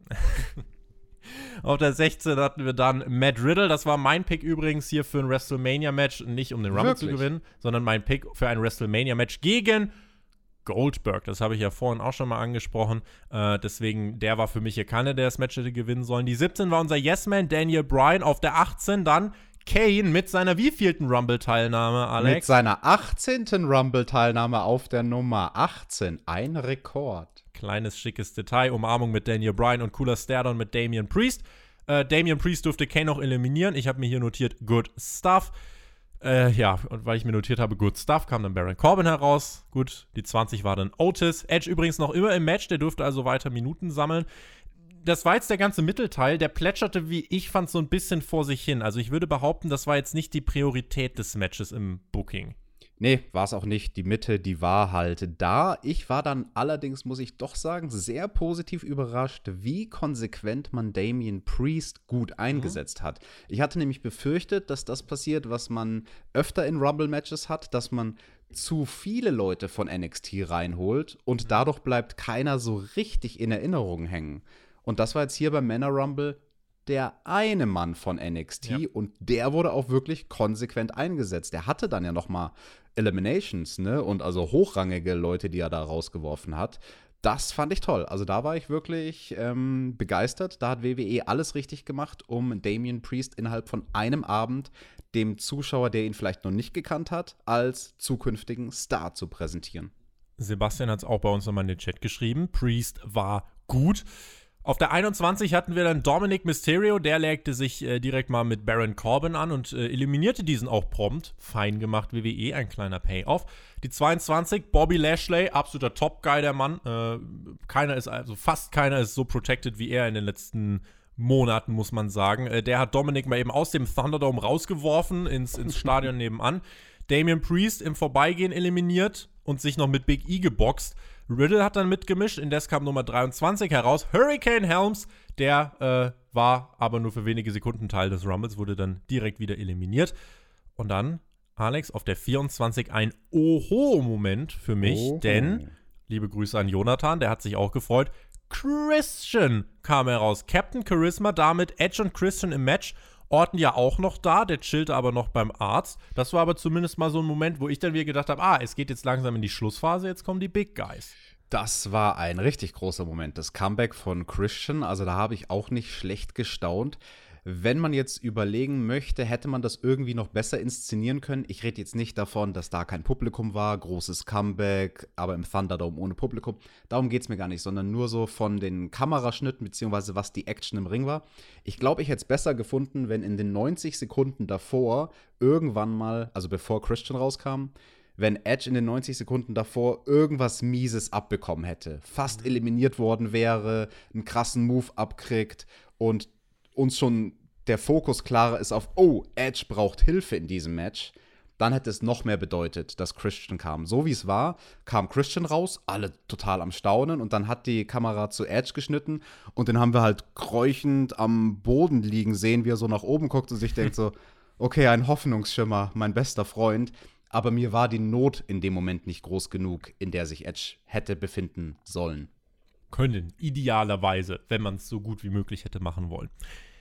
Lashley wurde von Christian, Daniel Bryan, Matt Riddle und Big E eliminiert. Er wird also weiter geschützt. Es braucht vier Leute, um, äh, ja, um hier den guten United States Champion zu eliminieren. Umarmung von Edge und Christian. Matt Riddle stand da daneben und meinte, ey, Bros! Und Edge und Christian taten das, was äh, jeder normale Mensch getan hätte. Sie haben Matt Riddle eben abgefertigt. AJ Styles hatten wir auf der 25, da ging es auf die Schlussphase zu. Nummer 26 belegte Rey Mysterio. Der eliminierte fast AJ Styles, aber almost beschützte Styles, seinen Partner, und griff danach mehrfach ein, eliminierte unter anderem Rey Mysterio, eliminierte auch Big E. Das war so ein bisschen so, ah, Outside Interference. Auch da, wie schon bei Billy Kay vorhin mit den Regeln, wenn jeder von außerhalb eingreifen kann, dann warum bringt Ali nicht seine ganze Bande mit? Aber was? Ricochet hat ein Match verloren, sodass er nicht im Rumble stehen durfte und stand im Rumble. Was hinterfrag ich hier eigentlich noch irgendwas? Sheamus kam als 27 rein, die 28 war Cesaro und dann war er zurück. Ich habe mir so sehr ein Burn It Down gewünscht, aber er kommt als gescheiterter Messias zurück. Der frisch gebackene Vater Seth Rollins für mich tatsächlich, weiß nicht, wie es dir ging, bisher fast aber das relevante oder der relevanteste Entrant in diesem Match insgesamt.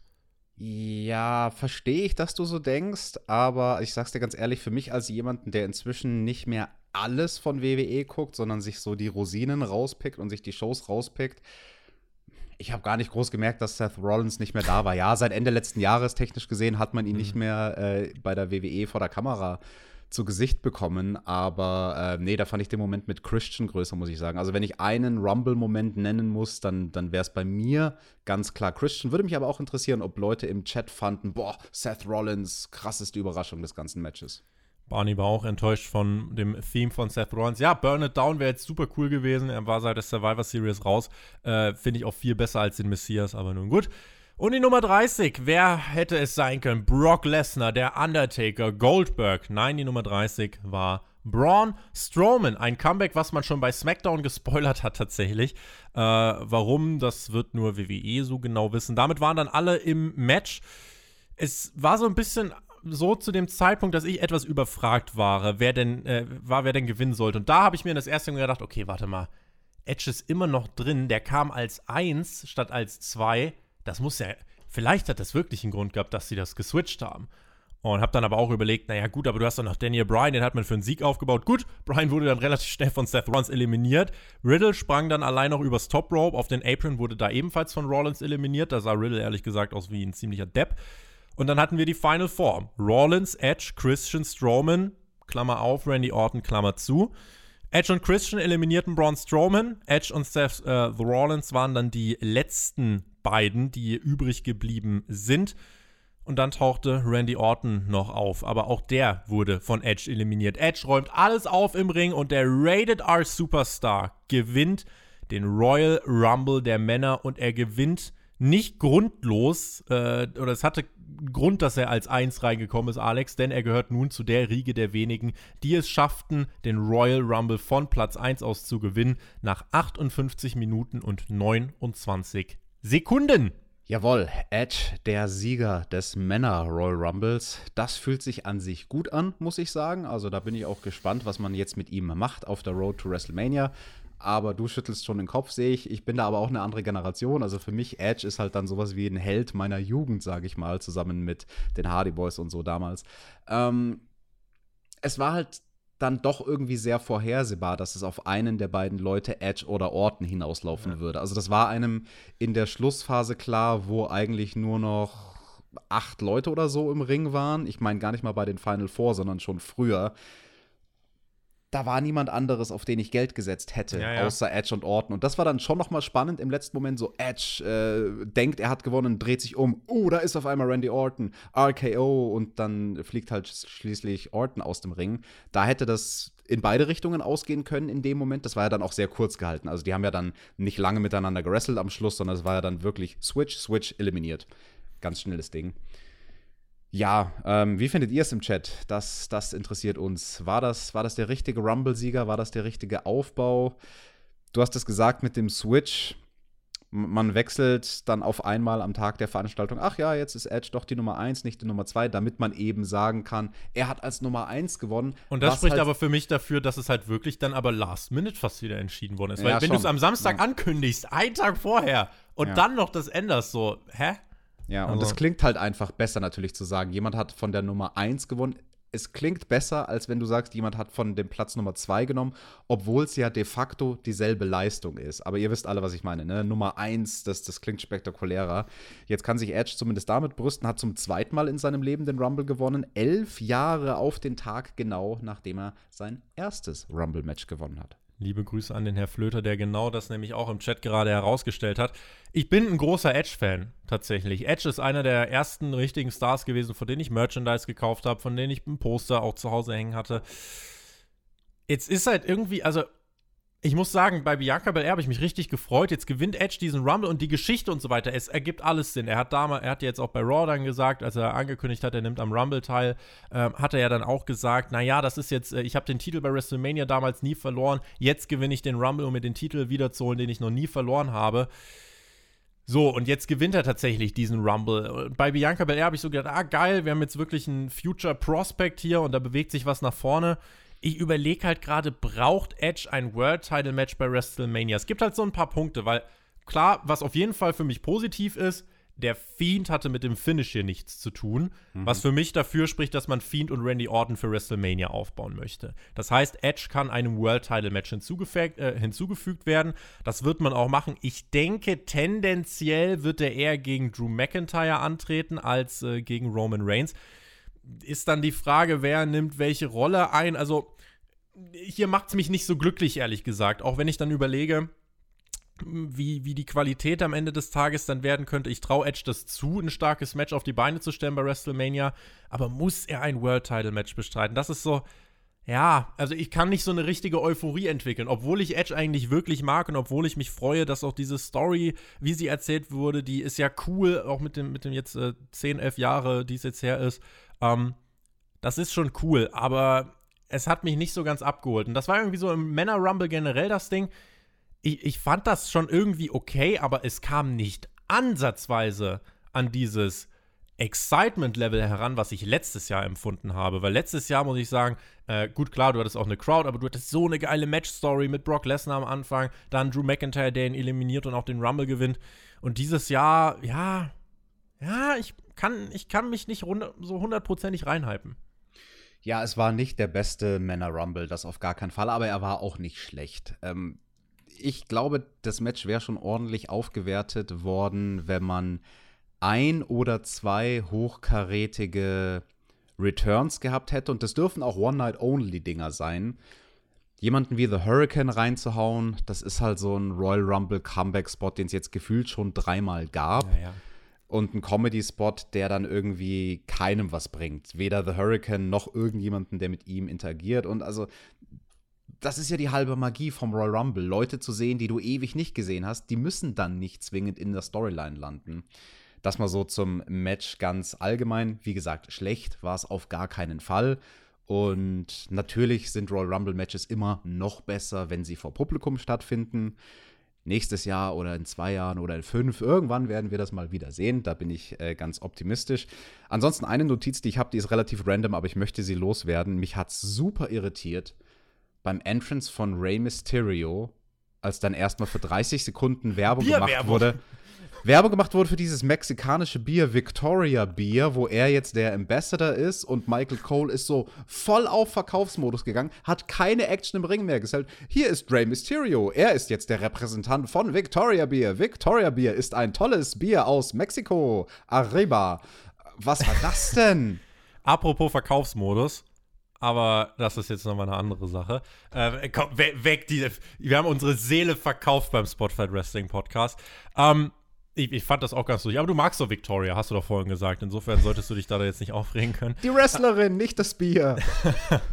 äh, Fazit zum Männer Rumble: gerushter Start. Mittelteil plätscherte vor sich hin.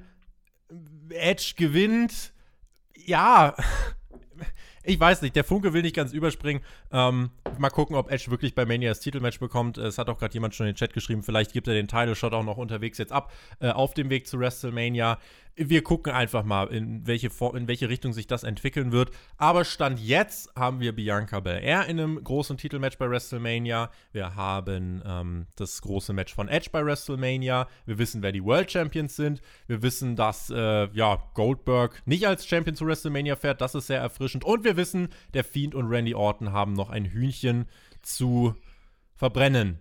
Und damit äh, könnten wir eigentlich auch jetzt ins Fazit rutschen zu dieser Show. Wir wissen ein bisschen mehr zu WrestleMania, gar nicht so viel, wie ich dachte. Äh, also so der richtig krasse Bang blieb aus, kein Lesnar oder so. Ähm, Finde ich aber gar nicht so verkehrt. Alex, was machen wir aus dieser Show, die ja im Endeffekt trotzdem fast vier Stunden lang gedauert hat? Sie war ein bisschen zu lang, da sprichst du es schon an. Da hätte man in der Mitte was streichen können. Das haben wir ausgiebig analysiert. Das erste Match war kurz, das war ein richtig guter Opener. Zweite Match war nicht zu lang mit dem Damentitelmatch. Dann kam der Ladies Rumble. Ich weiß nicht, ob der unterm Strich besser war, sogar ein Stückchen als der Herren Rumble oder ob halt beide okay ich waren. Auch. Ich fand den Frauen Rumble echt ein bisschen besser tatsächlich. Ich freue mich einfach viel mehr darüber. Ja, also wenn, wenn jetzt jemand sagen würde, Alex, Knarre auf die Brust, welches der Matches war besser, dann würde ich sagen, das Damen-Rumble-Match ein kleines bisschen. Same. Aber fantastisch war keines davon. Dafür hatten wir das Last Man Standing-Match, was eine krasse Stunt-Show war, ja. mit Fehlern. Unterm Strich, ja, gut, Fragezeichen. Ich reiche das Fragezeichen an den Chat weiter. Wie viele Punkte gebt ihr denn dem Ganzen auf einer Skala von 1 bis 10? Ich habe mir notiert, wir hatten einen Opener, der das war, was er sein sollte. Kein Schreckgespenst Goldberg mit dem Titel auf der Road to WrestleMania. Banks gegen Carmella, solide. Frauenrumble gut. Zum Ende hin sehr gut. Die Siegerin noch besser, aber ich bin bei Air-Fan, insofern bin ich ja nicht ganz objektiv. Dann gab es fast eine halbe Stunde nichts. Owen, äh, Owens gegen Reigns, eine unterhaltsame Stuntshow mit komischem Finish. Ähm, das war ernüchternd und dann hatten wir eben den Main Event der ja auch irgendwie okay war. Und Edge als äh, die Geschichte, es wird coole Promos geben und so, das kannst du alles bringen. Ähm, ich glaube, ich werde da schon in den nächsten Wochen einen Hype entwickeln, aber jetzt gerade zu dieser Sekunde würde ich euch anlügen, wenn ich sagen würde, äh, dass ich äh, von Euphorie oder dass ich in Euphorie getränkt bin, äh, ob dieses Sieges von Edge. Wenn ich so in den Chat gucke, was schreiben die Menschen? 6,5, 7, 8, 7, 6,5, 6,5, 7, 4, 7, 9, 8. Also genau. viele, viele Zahlen. Was ist der Durchschnitt, den wir daraus jetzt bilden? Also unterm Strich auf jeden Fall über 5. So der Durchschnitt ist bei irgendwo so zwischen 6,5 und 7,5, würde ich mal sagen. Und das ist doch am Ende des Tages ganz gut. Also wir können, glaube ich, sagen, ein schlechter Pay-per-View war der Royal Rumble definitiv nicht im Jahr nee. 2021. Es war nicht der beste Rumble aller Zeiten, aber da ist halt auch die Messlatte sehr hoch. Tobi, ich möchte noch unbedingt spekulieren, was denn jetzt passieren könnte mit Edge auf der Road to WrestleMania. Das, das Naheliegende, warum spricht das denn keiner an? Ich habe es, glaube ich, im Chat auch noch nicht gelesen. Du hast es noch nicht gesagt. Wie wäre es denn, nachdem wir letztes Jahr bei WrestleMania ja beraubt wurden von dem Spear vs. Spear Match, wenn wir dieses Jahr bei WrestleMania hm. Spear vs. Spear kriegen in Form von Edge, dem Herausforderer, gegen den Universal Champion Roman Reigns. Das würde ich nämlich schon sehr gerne sehen. Das ist sehr gewitzt, Alex. Mindestens so gewitzt wie die, die gerade in den Chat schreiben, es war der beste WWE-Pay-Per-View dieses Jahres. Ähm, der Rumble insgesamt, haha, der Rumble insgesamt für mich einfach noch so ein bisschen dadurch wahrscheinlich entzaubert, dass eben diese Atmosphäre von Momenten wie dem Sieg von Bel Air oder von so plumpen Comebacks eben wie Carlito, dass die nicht so krass gewirkt haben, aber das kann man WWE jetzt nicht ankreiden als Kritik. Äh, ich glaube, ich finde mich auch zwischen sechs und sieben Punkten wieder. Jonathan gibt für jeden Pay-Per-View sieben von zehn, egal ob Saudi-Arabien oder Raw, SmackDown. Bei Jonathan sind es auch immer 7 von 10. Ich glaube, ja, zwischen 6 und 7, da werde ich mich wiederfinden. Die Sternewertung findet ihr in der Beschreibung oder als angepinnten Kommentar. Und das war der Royal Rumble 2021. Der Startschuss für die Road to WrestleMania. 69 Tage noch. Ich bin gespannt. WrestleMania wird ja dann mit Fans stattfinden. Und wie es dann weitergeht, das wird sich zeigen. Vielen lieben Dank an zwischenzeitlich knapp 600 Live-Zuschauer parallel, die hier im Stream mit dabei waren. Also Leute, krass, immer noch jetzt über 500. Vielen, vielen lieben Dank, dass ihr hier mit dabei wart. Wir sind jetzt gleich noch ein paar Minuten live, dann äh, sind wir offline. Wer das sehen möchte, kleines Q&A gibt es noch. Äh, wer das sehen möchte, patreon.com slash spotfight. Podcast lohnt sich jetzt gerade zum Anfang des Monats äh, sowieso nochmal mehr, viele coole Zusatzformate. Und natürlich findet ihr auf unserer Website www.spotfight.de die Abstimmung zu diesem Event. Da könnt ihr auch mal klicken, wo äh, ihr euch wiederfindet. Wie bewertet ihr den Royal Rumble 2021? Das war's ich bedanke mich. Äh, war auch für mich nochmal ein äh, letztes Oho, denn ich werde mich jetzt ein wenig zurückziehen äh, von den Podcasts, werde mich ein wenig reduzieren, denn äh, die Arbeit startet. Ich habe mich schon entsprechend gekleidet. Äh, die Bravo Sport ruft jetzt für mich und ähm, hat mir eine große Freude bereitet. Es war mir eine Ehre. Vielen lieben Dank.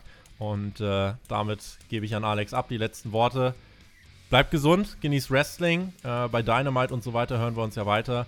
Dynamite Hauptkampf Raw vs. Nitro, meine zukünftigen Formate, auf die ich mich konzentriere. Und ähm, ja, bleibt uns gewogen. Wir haben ein starkes Team, starke Persönlichkeiten, starken Content. Damit bin ich raus. Macht's gut. Auf Wiedersehen. Ciao. Tobi, ein großes Dankeschön auch nochmal an dich, ganz stellvertretend vom ganzen Team, von der gesamten Fanbase. Leute, was der Tobi da für ein Opfer bringt, das ist nicht ohne. Der hat heute seinen ersten Tag im neuen Job und ballert halt trotzdem nochmal die Review raus hat sich schon das schicke Hemd angezogen. Vielleicht gehst du trotzdem noch mal irgendwie zwei Stunden schlafen und dann duschen und ziehst dir dann das Hemd noch mal an und dann kannst du starten in den neuen Job. Ihr da draußen, wenn ihr auch einen Job habt, dann legt euch jetzt auch noch zwei Stunden hin. So mache ich das auch und dann geht es direkt schon wieder los. Juhu. War schön, dass ihr mit dabei wart im Chat und vielen, vielen Dank fürs Zuhören. Ja, und diese Woche, der Tobi hat schon gesagt, da geht es ganz normal weiter bei uns auf dem Channel mit den Reviews, Raw, SmackDown, AEW, alles mit am Start und es verabschieden sich von euch die AEW-Leute, Team TJT. TJT.